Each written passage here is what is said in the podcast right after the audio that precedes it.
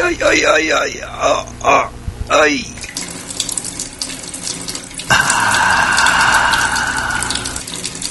Maldorines Radio, empapando tus oídos.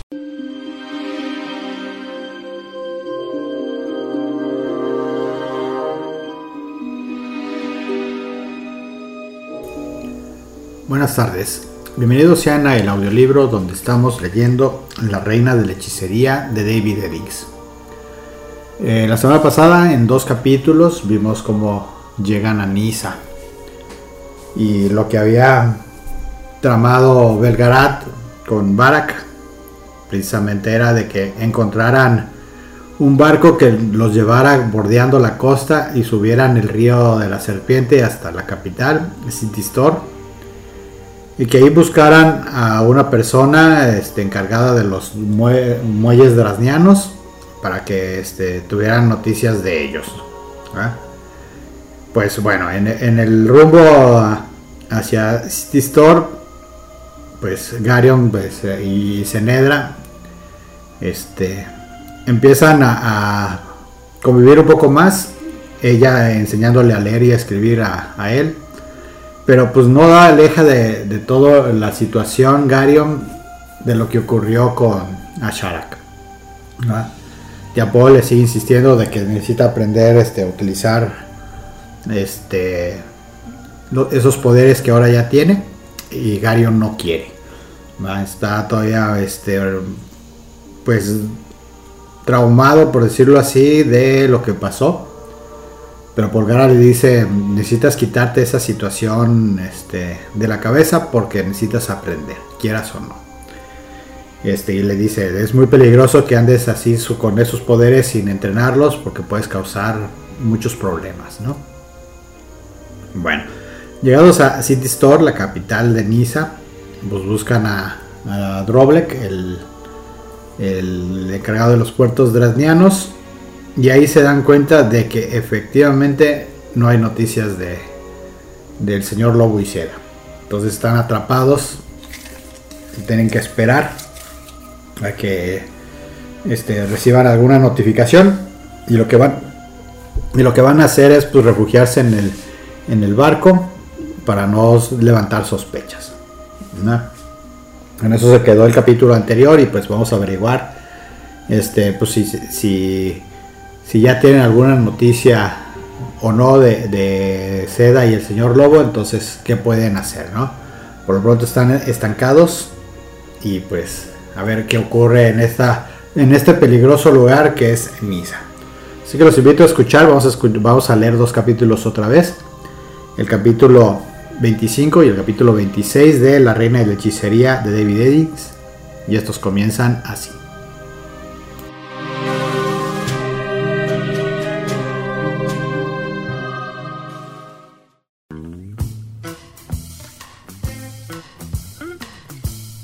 Muy bien, ¿aún has descargado la aplicación de Mal de Orines? Es muy sencillo. En tu celular vas a la Play Store, en buscador, tecleas Mal de Orines Radio no te equivoques, mal de orines juntos. Espacio Radio. Dale a buscar y encontrarás el icono de, de la estación. Le das clic. Le das descargar e instalar. Y listo. Encontrarás un chat, la barra y los programas. Cuando quieras, donde quieras.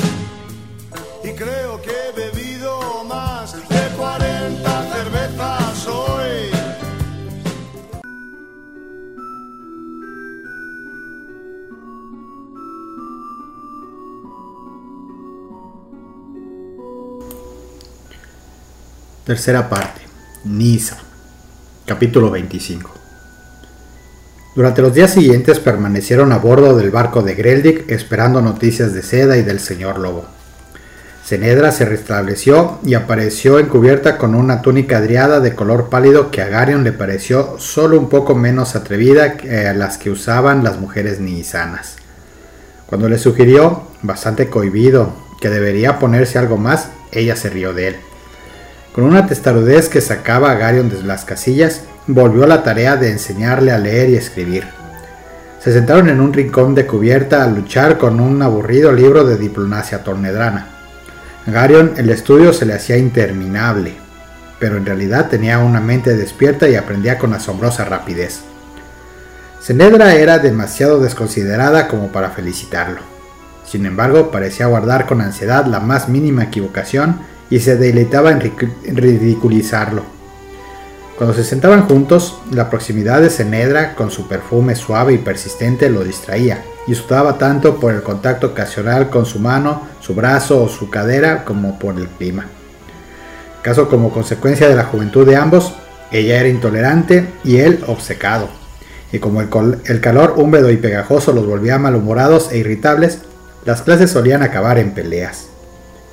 Una mañana, cuando se despertaron, un barco nisano, negro y cuadrangular, amarró en un muelle cercano.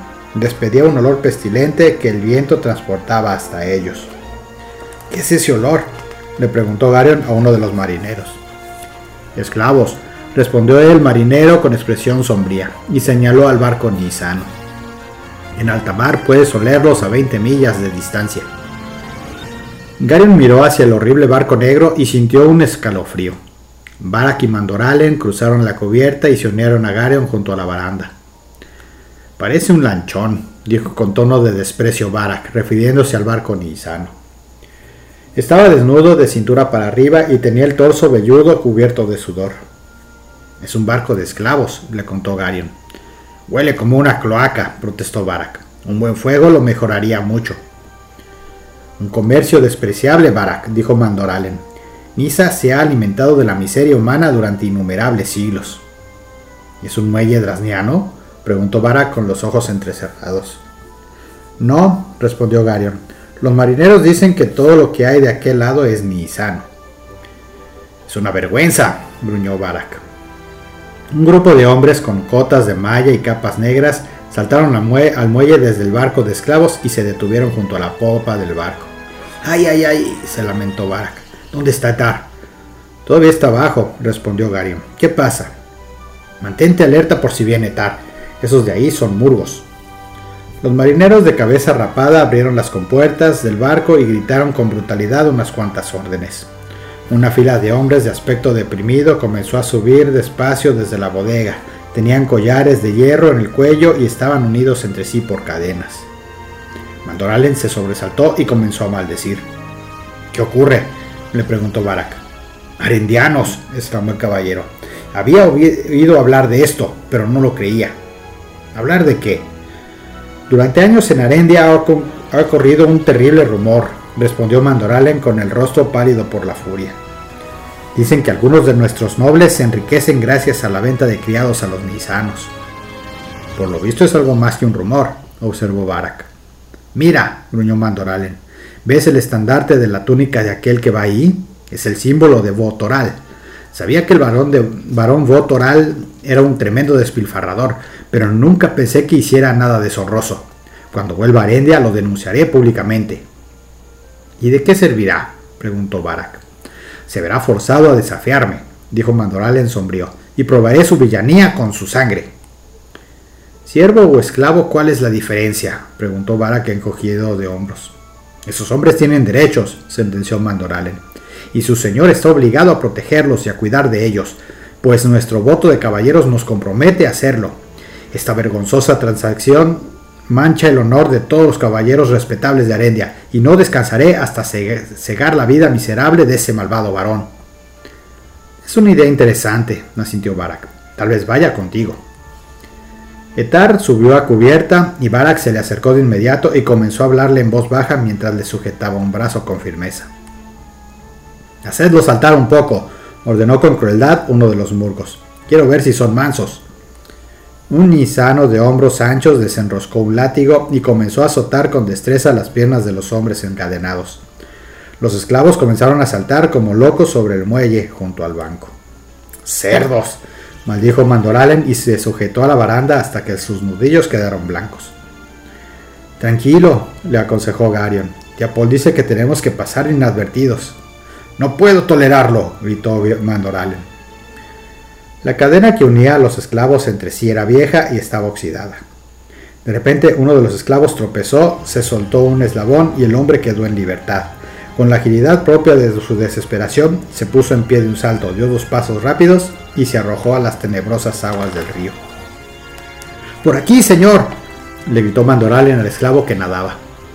El corpulento Nisano se rió con crueldad y señaló al esclavo que se escapaba. Mirad, les dijo a los murgos. Deténlo, idiota, le gritó uno de los murgos. Pagué mucho oro por él. Es demasiado tarde, replicó el Nisano con una sonrisa perversa. Mirad. De repente el esclavo gritó y desapareció de la vista. Cuando volvió a salir a la superficie, su cara y sus brazos estaban cubiertos de las sanguijuelas largas y pegajosas que infestaban las aguas del río. El hombre gritaba e intentaba librarse de ellas, pero en sus esfuerzos por hacerlo arrancaba trozos de su propia carne. Los murgos comenzaron a reír y a Garion le pareció que su mente estallaba. Hizo un gran esfuerzo de concentración, señaló el muelle con la mano más allá de su propio barco y dijo, véase ahí. Entonces sintió una enorme agitación, como si una descomunal madea surgiera de su cuerpo y casi sin sentido se apoyó sobre Mandoralen. El ruido dentro de su cabeza era ensordecedor. El esclavo, cubierto de serpenteantes sanguijuelas y todavía retorcido de dolor, apareció de pronto en el muelle. Entonces, Garion sintió que lo embargaba una poderosa sensación de cansancio. Y si Mandorale no lo hubiera cogido, se o habría caído al suelo. ¿A dónde fue? Preguntó Vara, que aún miraba hacia el sitio donde estaba el esclavo un momento antes. ¿Se hundió?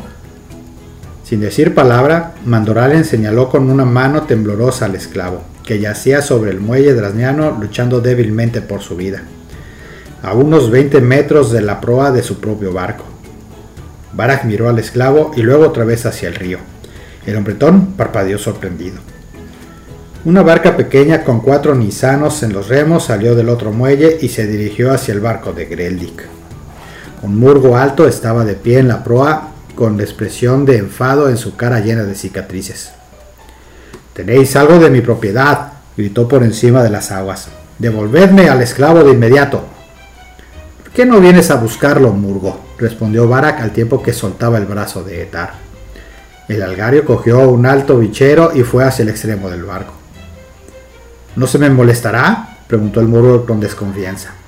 ¿Por qué no te acercas y lo discutimos? sugirió Barak con cortesía. Me estáis privando del derecho de a mi propiedad, protestó el murgo. En absoluto, replicó Barak. Aunque tal vez haya una pequeña cuestión legal en el asunto. Este muelle es drasniano, y como en Drasnia no está permitida la esclavitud, ese hombre ya no es un esclavo. Traeré a mis hombres, dijo el murgo, y si es necesario nos llevaremos al esclavo por la fuerza. Entonces tendremos que considerar una invasión al, al territorio Alorn, le advirtió Vara con una falsa expresión de pena. En ausencia de nuestros primos drasnianos, estaríamos obligados a tomar medidas para defender su muelle. ¿Tú qué crees, Mandoralen?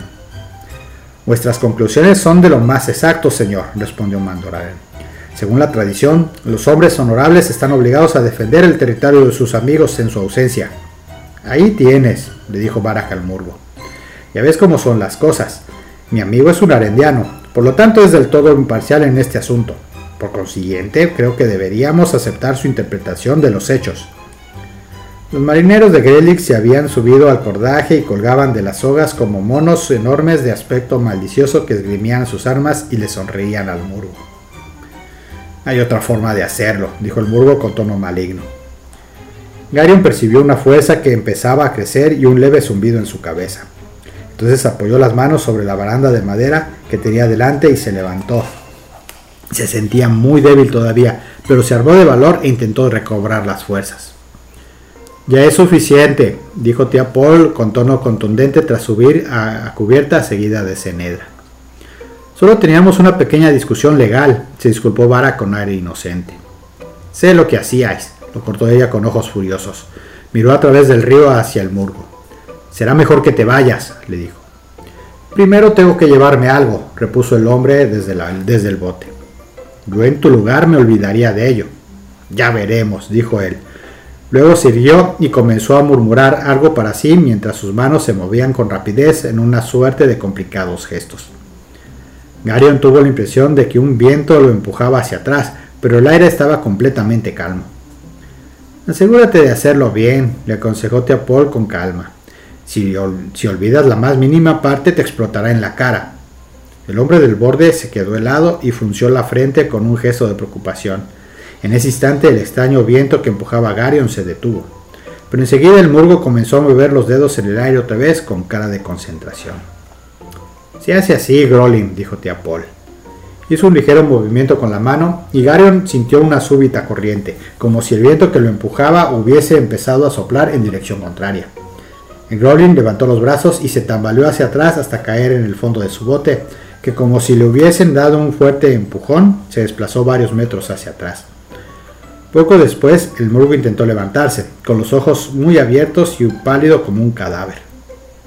Vuelve con tu amo, cerdo, le espetó tía Paul con severidad, y dile que te azote por no haber aprendido tus, lecciones como se debe.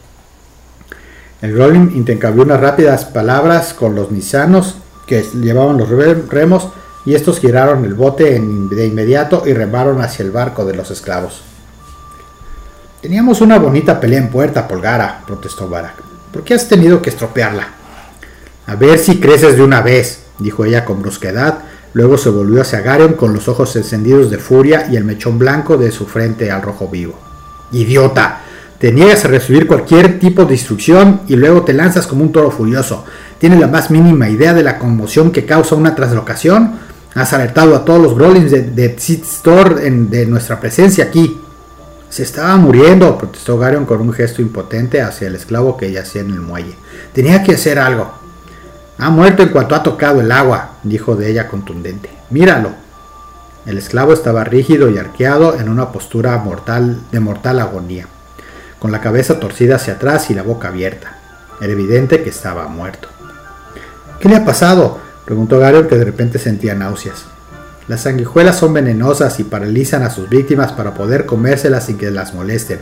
Las picaduras le provocan un paro cardíaco. Por lo tanto, nos has delatado a los murgos para salvar a un hombre muerto.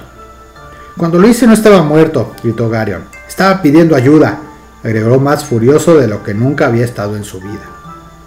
No había forma de ayudarlo, replicó ella con una voz fría, incluso cruel. ¿Qué clase de monstruo eres? replicó ella eh, le, preguntó él con los dientes apretados. ¿Acaso no tienes sentimientos? Tú no, lo hubieras dejado morir, ¿verdad? No creo que sea el momento ni el lugar adecuado para discutir eso. Sí, este es el momento apropiado. Ahora mismo, tía Paul. Ni siquiera eres humana, ¿solo sabías? Has dejado de ser humana hace tanto tiempo que ni siquiera recuerdas dónde ocurrió.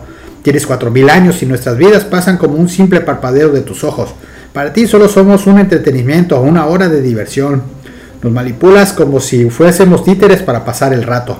Pues bien, yo estoy cansado de que me dirijas, así que tú y yo hemos terminado. Tal vez hubiera ido más lejos de lo que pretendía. Pero la furia lo había desbordado y las palabras habían salido de su boca sin que pudiera detenerlas. Ella lo miró. Su cara estaba pálida como si él acababa de pegarle, pero enseguida recuperó la compostura. Niño estúpido, dijo con una voz aterradora por su serenidad. ¿Terminar tú y yo? ¿Cuándo comprenderás todo lo que he tenido que hacer para traerte a este mundo? Has estado a mi cuidado durante más de mil años. He soportado angustias, carencias y dolor más allá de lo que tú puedas empezar a comprender y todo por ti. He vivido cientos de años en la pobreza y en la mugre. He dejado a una hermana a la que amaba más que a mi vida. He afrontado todos los peligros que y me he consumido en la desesperación docenas y docenas de veces todo por ti. ¿Y tú crees que para mí ha sido una diversión, un vano entretenimiento? ¿Crees que la clase de cuidados que te he prodigiado durante mil años se consigue con tanta facilidad? Tú y yo nunca terminaremos, Belgarion. Jamás. Si es necesario, seguiremos juntos hasta el fin de nuestros días, pero nunca terminaremos. Me debes demasiado como para eso. Se hizo un espantoso silencio. Los demás, impresionados por la intensidad de las palabras de tía Paul, se quedaron inmóviles, Luego los miraron, primero a ella y después a él. Sin agregar una palabra más, Polgara dio media vuelta y volvió a bajar a la bodega. Garion miró indefenso a su alrededor y de pronto se sintió terriblemente avergonzado y solo. Tenía que hacerlo, ¿verdad? Preguntó sin dirigirse a nadie en particular y no demasiado seguro de lo que quería decir. Todos lo miraron, pero ninguno respondió a su pregunta.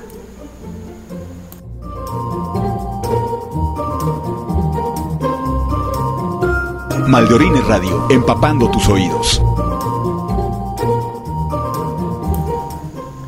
Capítulo 26 A media tarde, las nubes cubrían otra vez el cielo. Los truenos rugían a lo lejos y la lluvia volvía a ahogar con su manto la sofocante ciudad. La tormenta comenzaba cada día a la misma hora, así que acabaron por acostumbrarse a ella. Bajaban a la cabina y se quedaban ahí sentados cubiertos de sudor mientras la lluvia arreciaba en la cubierta. Garion estaba sentado, inmóvil, contra una tosca columna de roble y observaba a tía Paul con una mirada implacable y obstinada. Ella lo, ignoraba y hablaba en voz baja con Cenedra. En ese momento, por la estrecha puerta de la escalera apareció el capitán Greldick con la cara y la barba chorreando agua. Roble que el drasniano está aquí, anunció, y dice que tiene un mensaje para ti. Hazlo entrar, dijo Barak. Roble comprimió su cuerpo rechoncho para pasar por la estrecha puerta. Estaba empapado por la lluvia y el agua caía por sus ropas. Afuera llueve, comentó mientras se secaba la cara. Ya lo hemos notado, respondió Etar. He recibido un mensaje del príncipe Keldar, le dijo Droblek a tía Paul. Por fin, suspiró ella. Él y Belgarad vienen río abajo, informó Droblek, y según pude entender, llegarán aquí en pocos días, una semana como máximo. El mensajero no es muy coherente. Tía Paul lo miró inquisitiva. Fiebres, explicó Droblek. El hombre era drasniano, un agente que utilizo como correo en el interior, por lo tanto es de fiar, pero se ha contagiado de una de las enfermedades que infestan estos hediondos pantanos. Ahora mismo de ir a un poco, sin embargo esperaremos bajarle la fiebre en un día o dos, entonces recobrará el sentido. He venido en cuanto logré entender algo de su mensaje, pensé que querrías enteraros de inmediato. Te agradecemos tu preocupación, dijo tía Paul. Había enviado un criado, pero en City Store los mensajeros suelen perderse o los criados los entienden mal. De repente sonrió. Por supuesto, esa no es la verdadera razón ni tampoco la única. Claro que no, sonrió tía Paul. Un hombre gordo acostumbra quedarse en casa y deja que los demás caminen por él, pero por el tono del mensaje del rey Rodar, advino que este asunto es de máxima importancia en estos momentos, y yo quería participar en él. Hizo una mueca burlona. Supongo que todos tenemos actitudes infantiles de vez en cuando. ¿Tan seria es la enfermedad del mensajero? preguntó tía Paul. ¿Quién sabe? La mitad de las enfermedades infecciosas de Nisa no tienen nombre y no sabemos distinguir unas de otras. A veces la gente muere en poco tiempo, otras veces aguantan semanas y muy de vez en cuando alguien logra sobrevivir. Todo lo que podemos hacer es ponernos cómodos y esperar a ver qué sucede. Iré enseguida, dijo tía Paul y se puso de pie. Durnik, ¿me pasas la bolsa verde que hay en uno de esos de los sacos? Necesitaré las hierbas que tengo ahí. No es muy buena idea exponerse a, estas fiebres, señora, advirtió Doble. No corro ningún riesgo, respondió ella. Quiero interrogar al mensajero, y la única forma de hacerlo es curándole primero la fiebre. Durnik y yo te acompañaremos, ofreció Barak. Ella lo miró. No viene mal tener tomar precauciones, dijo el hombretón mientras sujetaba la espada a su cintura. Como quieras, dijo ella, y se puso la capa y subió a la, a la capucha. Esto puede llevarme toda la noche, le dijo a Greldick. Hay algunos Rollins por aquí, así que haz que tus marineros se mantengan alerta. Pon a vigilar a los más sobrios. ¿Sobrios, señora? preguntó Greldick con cierto aire de inocencia. He oído las canciones que venían de las habitaciones de la tripulación, dijo con tono sarcástico. Y los chereks no cantan a no ser que estén borrachos. Esta noche no le saques el tapón al barril de cerveza. ¿Nos vamos, Droblek? De inmediato, señora, asintió el gordo tras dedicarle una mirada burlona a Greldick. Cuando se fueron, Garion se sintió aliviado. El esfuerzo por mantener expresión de rencor contra tía Paul ya empezaba a cansarlo. Se encontraba en una posición difícil. El horror y la repulsión que habían sentido hacia sí mismo tras incendiar el cuerpo de Chamdar en el bosque de las Driadas le resultaban insoportables. Temía que llegara la noche, pues sus sueños eran siempre los mismos. Una y otra vez veía a Chamdar con la cara chamuscada, repitiendo, Maestro, ten piedad. Y una y otra vez veía aquella horrible llama azul que había brotado su mano como respuesta a las súplicas. El odio que había arrastrado desde Valalorn había ardido en esa llama, y su venganza había sido tan brutal que no había forma de eludirla o negar su responsabilidad en ella. El ataque de ira que de aquella mañana iba dirigido más contra sí mismo que contra tía Paul. La había llamado monstruo, pero a quien odiaba en verdad era el monstruo que habitaba en su interior. No podía borrar de su mente el espantoso catálogo de sufrimientos que ella había soportado por él durante innumerables años, ni la pasión con que había hablado, fiel reflejo del dolor que le habían causado sus palabras. Estaba avergonzado, tanto que ni siquiera se atrevía a mirar a sus amigos a la cara. Se sentó lejos de los demás con la vista fija en el vacío mientras las palabras de tía Paul resonaban una y otra vez en su memoria. La tormenta llegó a su fin y la lluvia empezó a mainar. Pequeños remolinos de gotas de lluvia corrían sobre la superficie de las aguas cenagosas, impulsados por el viento caprichoso. El cielo comenzó a aclarar y el sol se hundió entre las nubes turbias y las coloreó de un tono furioso, rojo furioso. Garion subió a cubierta para enfrentarse a solas con su atormentada conciencia. Después de un rato, oyó unas suaves pisadas a sus espaldas. Supongo que estarás orgulloso, dijo Cenedra con acritud. Déjame en paz. No pienso hacerlo. Voy a decirte exactamente lo que pensamos de tu pequeño discurso de esta mañana. No quiero oírlo. Peor para ti, porque voy a decírtelo de todos modos. No te escucharé. Claro que lo harás, exclamó, y acto seguido lo cogió del brazo y lo hizo volver. Sus ojos echaban chispas, y su carita a menudo reflejaba una rabia enorme. Lo que hiciste no tiene ninguna excusa, dijo. Tu tía te ha criado desde que eras un bebé y ha sido como una madre para ti. Mi madre está muerta.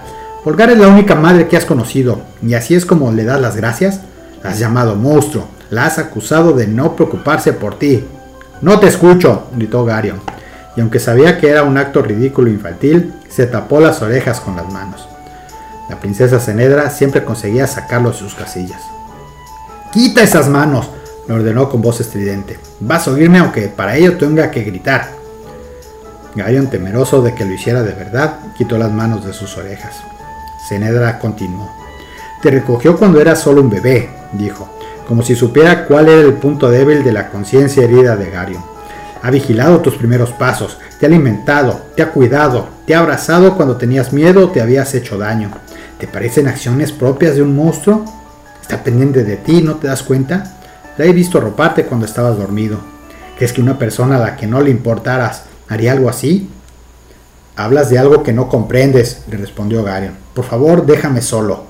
Por favor, repitió ella con tono burlón. Es extraño que de repente recuerdes tus modales. Esta mañana no te he oído decir por favor ni una sola vez, y tampoco he oído que dijeras gracias. ¿Sabes lo que eres, Garion? Eres un niño mimado y eso es lo que eres. Eso ya era el colmo que aquella princesita, malcriada y caprichosa lo llamara a él niño mimado era más de lo que Garion estaba dispuesto a tolerar. Enfurecido comenzó a gritarle. Casi todo lo que le decía era incoherente, pero después de hacerlo se sintió mucho mejor. Comenzaron a prodigiarse mutuas acusaciones y la discusión pronto degeneró en insultos. Cenedra chillaba como una pescadera de camar y la voz de Garion se rompía y oscilaba entre el barítono de un adulto y el tenor de un niño. Se hacían gestos con las manos y gritaban. Cenedra daba golpes con los pies y Garion agitaba los brazos. Fue una espléndida pelea y cuando acabó, Garion se sintió aliviado. Gritar insultos a Cenedra era una diversión inocente en comparación con las cosas terribles que le había dicho a tía Paul aquella misma mañana y le permitía expresar su confusión y su rabia de un modo inofensivo. Al final, como era de esperar, Ceneda recurrió a las lágrimas, se largó y dejó solo a Gario, que se sentía más tonto que avergonzado. Al joven el enfado le duró un rato más y masculló varios insultos que no había tenido oportunidad de decirle, pero luego suspiró y se apoyó pensativo en la baranda a ver caer la noche sobre la ciudad húmeda. Aunque no estaba dispuesto a admitirlo ni siquiera ante sí mismo, le estaba agradecido a la princesa, pues aquella incursión en el absurdo le había aclarado las ideas. Ahora veía con claridad que le debía una disculpa a tía Paul, que la había atacado para superar su propio sentimiento de culpa e intentar endilgárselo a ella. Era evidente que no podía eludir su responsabilidad, y una vez que aceptó este hecho, comenzó a sentirse mejor. Se hizo más oscuro. La noche tropical era sofocante y desde los pantanos insondables llegaba olor a vegetación podrida y a aguas estancadas. un insecto pequeño y perverso se metió dentro de su túnica y comenzó a picarle en un punto de su espalda entre los hombros donde él no podía llegar. No hubo aviso, ni un sonido, ni un movimiento del barco, ninguna señal de peligro. Sin embargo, alguien le agarró los brazos desde atrás y le tapó la boca y la nariz con un paño húmedo. Intentó librarse, pero las manos que lo sujetaban eran muy fuertes. Entonces, entonces trató de girar la cabeza y dejar la boca libre para pedir socorro. Pero el paño tenía un olor extraño, empalagoso, repugnantemente dulce y en cierto modo espeso, que lo hacía sentirse mareado. Sus intentos por resistir se volvieron más débiles. Hizo un último esfuerzo antes de dejarse vencer y por fin se hundió en la inconsciencia.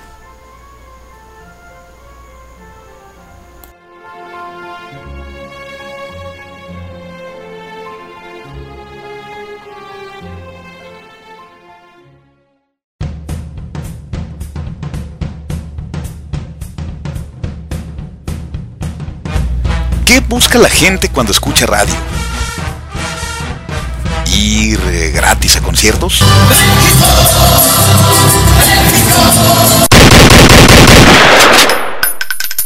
En Maldiorines Radio no te hemos invitado nunca. ¿Pases gratis para eventos culturales?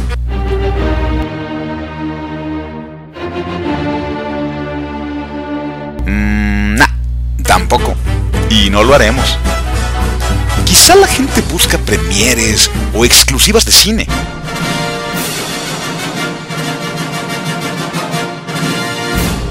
Pues a trabajar, huevones.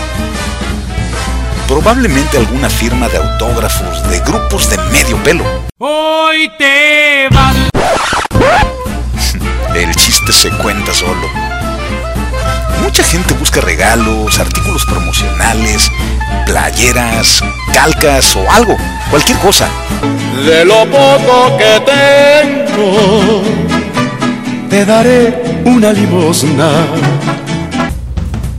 Muertos de hambre. Probablemente la gente busca en la radio poder asistir a eventos deportivos.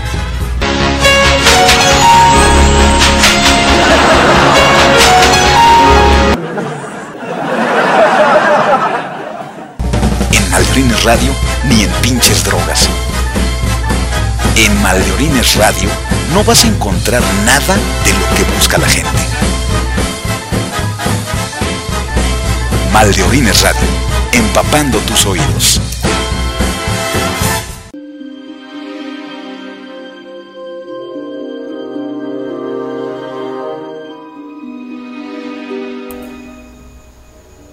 Cuando uno está con un estrés agobiado, este muy fuerte, este enojado, este desesperado, a veces comete errores garrafales. Y aunque la intención de Garion de ayudar a ese esclavo pues era genuina, este le habían advertido, si no controlas el poder, va a haber problemas. Le habían advertido, no debemos llamar la atención. Ah, no, pues pareció que sí que, que fue, no, hazlo. Con esta situación de deliberación de ese poder, como dijo tía Paul, les anunció a todos los que saben de la hechicería, aquí estamos. Ah, La reacción de tía Paul, pues en el momento, pues sí, o sea, les acabo de decir, les, estuve diciendo que necesitamos no llamar la atención, y ahí vas. Ah, La intención no era buena, ah, pero todo el calor, el este el- la autocompasión que tenía Gary en todo hizo que estallara. Y de qué manera fue que estalló este, con esta situación con tía Paul. Y pues al llamar la atención de esa manera, pues ya empezaron las consecuencias. Después de esta pequeña pelea con Cenedra, que pues sí realmente, aparte de que le sirvió de desquitarse, de todos modos se vio muy tonto. Este, se sintió mejor, pero pues llegaron los problemas, ¿no? Eh, eso que leímos al final, a leguas es un secuestro. Entonces lo acaban de secuestrar Y pues en los próximos capítulos vamos a averiguar pues a dónde lo llevaron, quién lo secuestró y qué va a pasar con él. El momento perfecto fue en el momento que no estaba Tia Paul para echarle la vista. Este fue, fue el ataque. En el momento en que él se encontraba solo. Entonces, las cosas se ponen interesantes en este capítulo y pues en los próximos, ya en la recta final de este libro, pues vamos a averiguar qué le ocurre al pobre Gario. Mi nombre es McKay, los dejo con la programación de Maldorines Radio, de ABR Radio en línea. En los podcasts están en evox.com. Y este, en Radio Garden puedes escuchar también Maldorines Radio, este, buscando Guadalajara, Jalisco. Y los espero pues la próxima semana para otro interesante capítulo de esta interesante historia, La Reina de la Hechicería de David Eddings. Nos escuchamos la siguiente semana. Hasta entonces.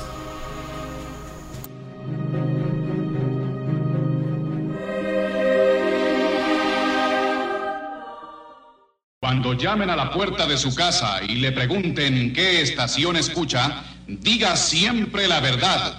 Y si dice... Mandarina Radio. Muchas gracias por estarnos escuchando.